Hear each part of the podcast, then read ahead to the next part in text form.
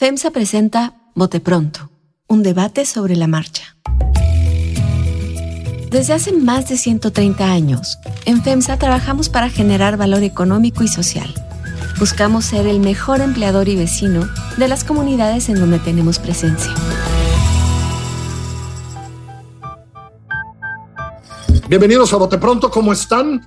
Los saluda Carlos Puch y los saluda acompañado como todas las semanas de María Scherer. María, ¿cómo estás? Hola, ¿cómo están? Salvador Camarena. ¿Cómo les va? Nacho Marván. Bien, buenas tardes a todos, ¿cómo están? Pues tenemos que arrancar porque lo merece eh, la ejecución, el asesinato de la periodista Lourdes Maldonado, una periodista que trabajó y empezó su carrera aquí en México, que de ahí dijo, yo me voy para Tijuana a ver qué hay allá y fue muy exitosa en Tijuana. Mentora además de muchas periodistas y muchos periodistas de, Tijuana en, aquellos años. Ejecutada después de haber ido a la mañanera, después de, y esto es lo que me parece increíble, estar inscrita en, en un, se supone, en un pseudomecanismo de protección en Baja California, en donde pues ahí pasaban algunas patrullas enfrente de su casa. Eh, y a final ejecutada. Eh, hoy mismo estamos grabando un martes, como ustedes saben, grabamos los martes. Hoy mismo en varias eh, capitales y ciudades del país ah, hay protestas de periodistas por eso. Eh, y seguimos acumulando periodistas asesinados como acumulamos seres humanos acumulados también. María, ya está claro que mecanismos y protocolos pareciera no funcionan de nada, ¿no? Ni estatales, ni federales, ni nada, ¿no, María? Pues de nada, de Carlos. Como decías, Lourdes Maldonado fue eh, asesinada mientras estaba siendo, entre comillas, eh, protegida. Se siguen asesinando periodistas porque, pues porque se puede, porque no sucede nada después, porque la impunidad es la reina. Eh, no se castiga a nadie, no hay responsables nunca y el mecanismo de protección o los diferentes mecanismos de protección, como decías, está claro, no funcionan. Eh, del crimen de Lourdes, del de Margarito Esquivel, de los que hemos acumulado ya en este año que apenas empieza, eh, pues espero el, lamentablemente, Carlos, creo que el resultado, como el de los crímenes anteriores, eh, que se investigue, que alguien se preocupe, que alguien le importe, no, no sucede. Las medidas de prevención no sirven para lo que se supone que sirven, que es, pues, en primerísimo lugar, proteger la vida, pero también la tranquilidad, la paz y la libertad eh, de las personas que están amenazadas o que están en riesgo. Ahora, las situaciones ya sabemos, muchísimo peor eh, fuera de, la Ciudad de México, en los estados de la República y en, otros estados, particularmente los del norte u otros como, como Veracruz. Eh, no estamos previniendo absolutamente nada y nada más seguimos acumulando casos y se van archivando, Carlos, uno tras otro se van quedando atrás y se van se van olvidando, el gobierno los va olvidando. Sí, el gobierno, los gobiernos, porque también Salvador, hay que ponerle en contexto, esto es lo que pasa también con todos los asesinatos, ¿no? Es decir, es increíble, ¿no? Más allá de que a un periodista que lo persigan, que lo denuncie, etcétera, también le suceda, pero, ¿no? Eh, ¿Ves camino? ¿Ves? ¿Qué ves, Salvador? En estos días eh, el gobierno federal ha dado a conocer cifras, Carlos, y tú lo sabes muy bien, con respecto al global de asesinatos en el año 2021. El gobierno ha manifestado eh, cierta, digamos, esperanza de que las cifras empiecen a bajar, dado que, según sus cuentas, en el año pasado se registraron 3% menos de asesinatos en México. Esto quiere decir que, bueno, que seguimos rondando los 30 mil asesinatos anuales, pero que se habría detenido eh, la tendencia al alza o que incluso habría empezado a bajar. Es muy pronto para saber si esto realmente es una tendencia o ya algunos especialistas han señalado, pues tuvo menos días el año. Eh, hay una serie de variables, incluso de los días de la semana en que hay más asesinatos frente a otros. Es pronto y hay que esperar las cifras del INEGI que llegarán hasta mediados de año. Dicho eso, en efecto, hay un asesinato que ha conmocionado a la opinión pública, el de Lourdes Maldonado, pero no olvidar que apenas una semana o en la misma semana se dio el asesinato de otro periodista en Tijuana y que Tijuana ha sido el centro porque si la tendencia nacional estuviera 3% abajo en varios estados o en varias regiones del país, no es uniforme, no, eh, no, no, podemos decir que en todo el país se están eh, apaciguando las cosas. Hay regiones fuera de control y esas, entre esas está Tijuana. En Tijuana no sabemos qué está pasando. Es notable, es tremendo, es terrible, dos asesinatos de un par de periodistas en una misma semana, pero es igualmente terrible, 1.200 eh, personas asesinadas ahí, es decir, en una sola ciudad. Son números que no tiene un país entero como España al año, digamos. Esta proporción o esta desproporción creo que nos hemos acostumbrado a ella, pero que ahora la coincidencia trágica de dos asesinatos en una sola semana y de que una de esas personas haya venido y haya solicitado protección porque enfrentaba en un juicio laboral a un personaje tan poderoso como el eh, señor exgobernador de ahí, Bonilla, de Baja California, creo que sí puede marcar o debe marcar un punto de inflexión.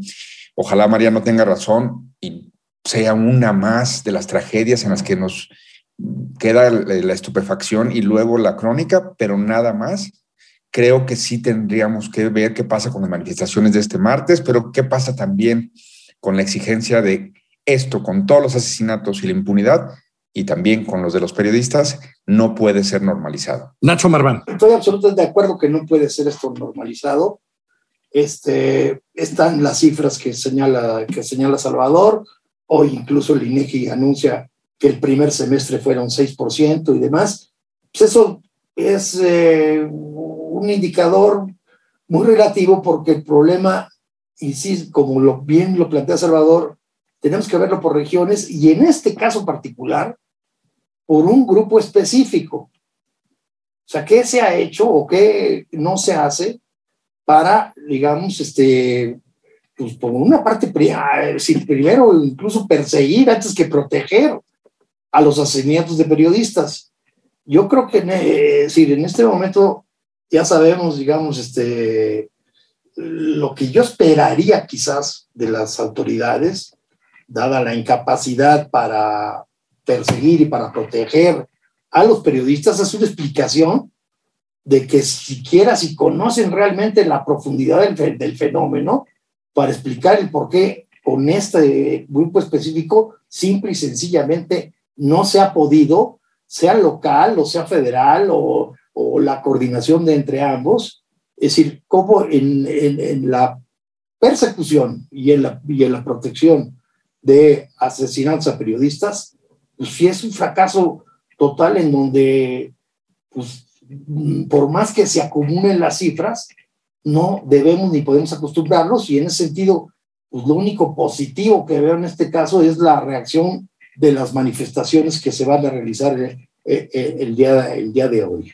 Sí, sí, digo, tampoco tenemos muy claro qué pueden provocar las manifestaciones, es decir, eh, porque lo que está claro es que las cosas que no funcionan son este, en fin, sobre todo en los estados, este tipo de mecanismos. Esperemos que haya algo, algo más que se pueda decir al respecto, pero pues desde acá a los, a los familiares de, de, de, Lourdes, a los colegas de Tijuana, les mandamos un abrazo. Quisiera también hablar un poco de política, aunque hemos estado en eso, María. Eh, y Salvador Cabanela hizo una pregunta antes de que empezáramos a grabar que le quiero hacer a María Scherer, porque sé que María nos la va a contestar, Salvador. Venga. ¿Qué está pensando Dante Delgado, María? Con sus fulgurantes invitaciones, dices. Sí. Pues sí. Mm. Pues mira, eh, Carlos, tengo, eh, tengo entendido lo siguiente. ¿Puedes confesar si eres admiradora de Roberto Palazuelos? O si cantas, o, si, o si cantas canciones de Francisco Javier a veces en las fiestas. No, creo que Francisco Javier tuvo una canción exitosa. La verdad es que una, un, one hit wonder. Y éxito no quiere decir calidad, pero bueno. Luego okay. Esta es otra discusión. No, mira, tengo entendido que, que, que, dentro de Movimiento Ciudadano hay una discusión, ¿no? Hay, hay digamos, un, una, una parte del partido que lo que piensa es que hay que, entre comillas, robarse a, candidatos de otros partidos, ¿no? A candidatos que pueden hacer crecer el partido en, en regiones eh, particulares del país, porque pues, el éxito de Movimiento Ciudadano, digamos que se ha, se ha concentrado en algunos estados. Entonces, la idea, eh, digamos, simplificándola un poco de la estrategia es En otros estados en donde el partido no es fuerte, hay que hacerlo crecer a como de lugar. Y, y, hay, y esto, y, a esto responde eh, la, nominación eh, a la candidatura de, de Roberto Palazuelos. Eh, y además, pues en esos términos, digamos, pragmáticos, les puede salir bastante bien porque en las encuestas, pues no, no va mal, ¿no? Va unos 15 puntos atrás de la candidata de Morena, pero en segundo lugar. Entonces puede quedar Movimiento Ciudadano en Quintana Roo en segundo lugar y, crecer en ese estado en particular. Y hay otro, otra parte del partido que piensa que hay que impulsar a los jóvenes, ¿no? Que es un partido de jóvenes con esta agenda innovadora, con esta agenda progresista, y, esa, y ellos no están eh, de acuerdo con esto, ¿no? Piensan que es momento de, impulsar a, candidatos diferentes, ¿no? Que no vengan del PRI, que no vengan del PAN o que no hayan tratado de estar en cualquier lugar, como es el caso de Palazuelos. Eh, creo que una cosa es reciclar candidatos, ¿no? Y traer, como escribía Salvador, cascajo, pero Palazuelos está en otro nivel, ¿eh? peor que eso. Pues sí, porque cuando decía robarse, pensaba yo, María, o sea, he estado en tu casa, yo cuando voy a tu casa me quiero robar unos grandes libros que tienes, por ejemplo, que yo no tengo, pero no me robo la basura de tu casa, pues, ¿no? O sea, entiendo lo de robar. Eh, Salvador, en esta discusión que plantea María, lo que pasa es que una figura como Palazuelos, por su fuerza, por por lo que tiene en redes y por ser para gobernador, no para diputado senado, pareciera opacar cualquier otra discusión allá adentro, ¿no? Está claro quién ganó en la discusión, ¿no? ¿O qué ganó? O no sé si haya discusión en un cuarto y luego llega papá Dante y dice, qué, divertida su discusión, vénganse. En Quintana Roo vamos a ir con eh, Palazuelos. En Hidalgo vamos a poner a este muchachito de las canciones. Eh, eh, Oiga, pero estaba en Morena hace dos días. No, ¿cómo se llama este muchacho? Sí, el que antes estaba en el, en el PAN, sí, sí, pero ¿cómo se llama este muchachito? Ah, Francisco Javier, ese también. Pues Creo que hay un pragmatismo que a Dante Delgado le gusta practicar, pero hay niveles. Estamos en un contexto en donde acaban de matar, ya lo comentábamos, a un, acababan de matar a un periodista en Tijuana, a Margarito Martínez, y este señor la noticia más reciente que teníamos de Roberto Palazuelos es que amenazaba con demandar a Lidia Cacho por difamación. Entonces, dices, ay, qué buena idea, ahorita que estamos hablando de ataques contra la prensa, pongamos de candidato a un señor que, que dice que le están faltando su reputación y que ni más ni menos quiere demandar a Lidia Cacho. Perfecto. Un señor que sale rodeado de la iconografía propia de eh, esos programas donde las mujeres son puestas como objeto un señor, pues que se jacta de las francachelas, ya me dijeron que esa palabra la había sacado yo del armario, de las francachelas que se ponían en tiempos de los juniors de la clase política priista. En el contexto actual, remato, donde estamos viendo la, la, catástrofe para la comunidad morelense, que ya tratamos aquí la semana pasada, de lo que es tener a un personaje como Cuauhtémoc Blanco de gobernador, sale el partido que quería presentarse como tercera opción, evitar la polarización de los de antes y los de ahora, y lo que sea, y decir, nosotros somos distintos, tenemos una capacidad de discurso y somos, como decía María, una hornada que combina algunos veteranos con muchos jóvenes y con un discurso joven. ¡Sas! Roberto Palazuelos. Pues ahora sí que como cuando uno está jugando, pues yo levanto mi mano de la mesa porque no entiendo de qué va el juego. De verdad creo que este pragmatismo es contraproducente, es dañino y por supuesto va a lastrar a otras candidaturas respetables de este movimiento o a la eventual candidatura presidencial de 2024, porque ¿cómo te quitas eso de, sí, pero son los mismos que pues impulsaron a este impresentable? En fin. Sí, porque yo creo que ahí está la pregunta, ¿no, Nacho? Es decir, puedes, o sea, que nadie dude que eh, Roberto Palazuelos va a ganar más votos para MC de los que MC nunca ha ganado en Quintana Roo. En ese sentido, creo que todos lo tenemos claro. A lo mejor hasta Francisco Javier le gana más en Hidalgo de lo que ha ganado MC. Pero eso tiene consecuencias para, para la estructura partidista, para el partido, para su presentación pública, ¿no, Nacho? Pues yo no dudo, así conociendo a Dante, no dudo que sabía perfectamente bien las consecuencias que podía tener esta designación, pero pues es un simple cálculo de costo-beneficio y creo que tiene perfectamente claro que le va a dar más votos que ningún otro posible de allá, adentro, que el costo finalmente se diluirá eh, eh, en el tiempo y que podrá salirle o no salirle, que en su estrategia de ir acumulando votos eh, locales para tener un mejor posicionamiento al, en, el 24, este, pues le, sale bien, digamos, la apuesta, la apuesta por, por, por, por, por, Palazuelos, independientemente de que ahorita en el ruido y en lo inmediato y demás tenga, tenga un costo. Se me ocurre un símil un poco con eh, Salgado Macedonio. Pues, todos sabíamos, digamos, el costo nacional, la crítica, etcétera, etcétera, pero finalmente, aún habiéndolo sacado de la candidatura, te garantizaba un triunfo y un posicionamiento en Guerrero muy, muy importante. Yo creo que es un poco la misma lógica, ¿no? Híjole, Nacho, que...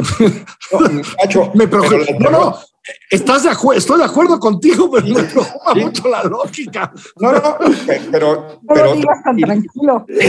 Y los costos, porque algunos de los derrotas en Ciudad de México eran interpretadas como aunque aquí no haya sido candidato Félix Salgado, aquí se le cobra a ese partido el haber intentado ponerlo en ese momento, dígame, ahí, este, eso puede ser una fragmenta, una, una, fracción, digamos, del voto en contra de Morena en la ciudad en, la elección, ¿no?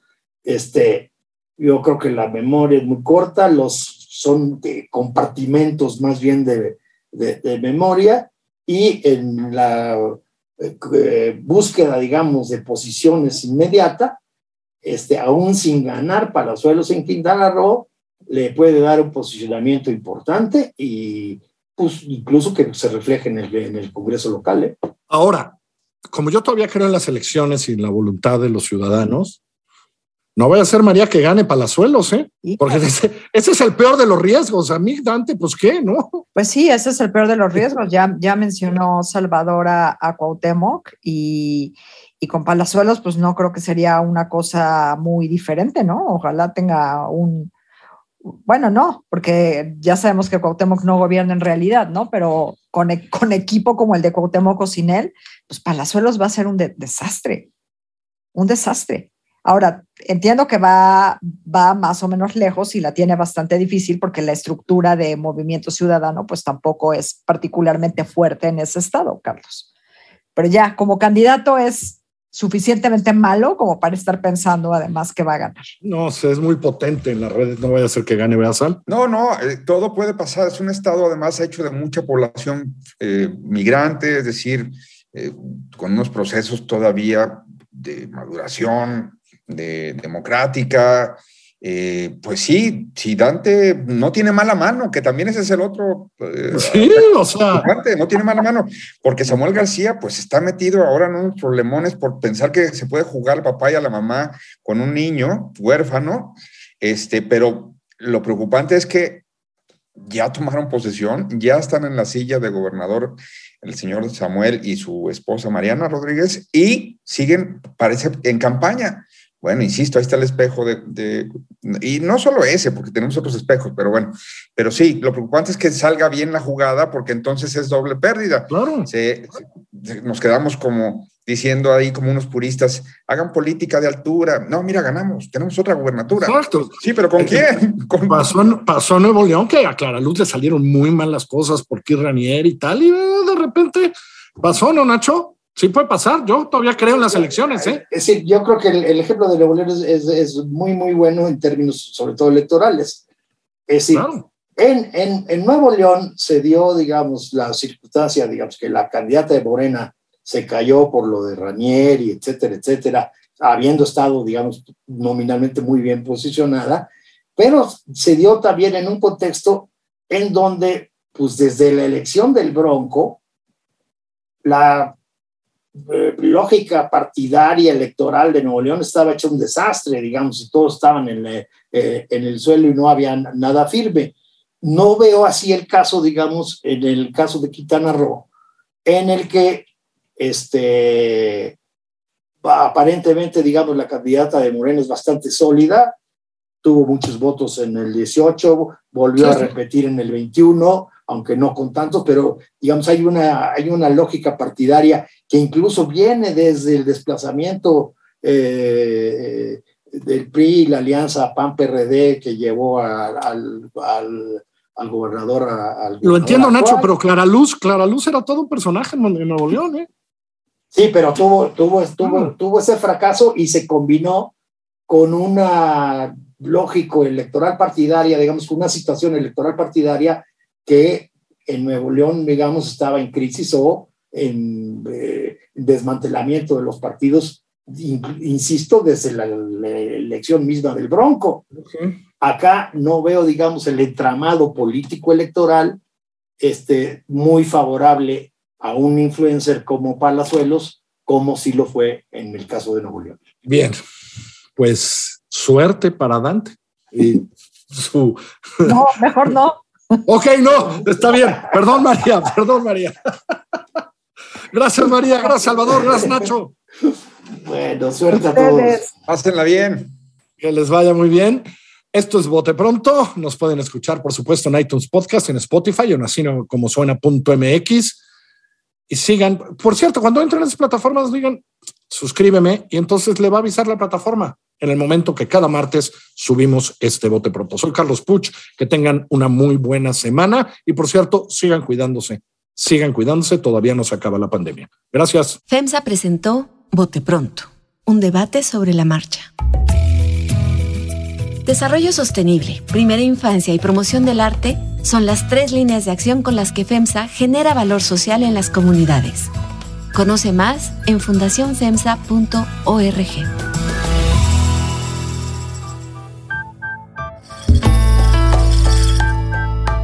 Así como suena y FEMSA presentaron Bote Pronto, un debate sobre la marcha.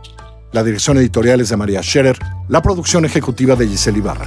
Yo soy Carlos Puch, quien trabaja con todo este equipo, y le presento cada semana nuestras historias.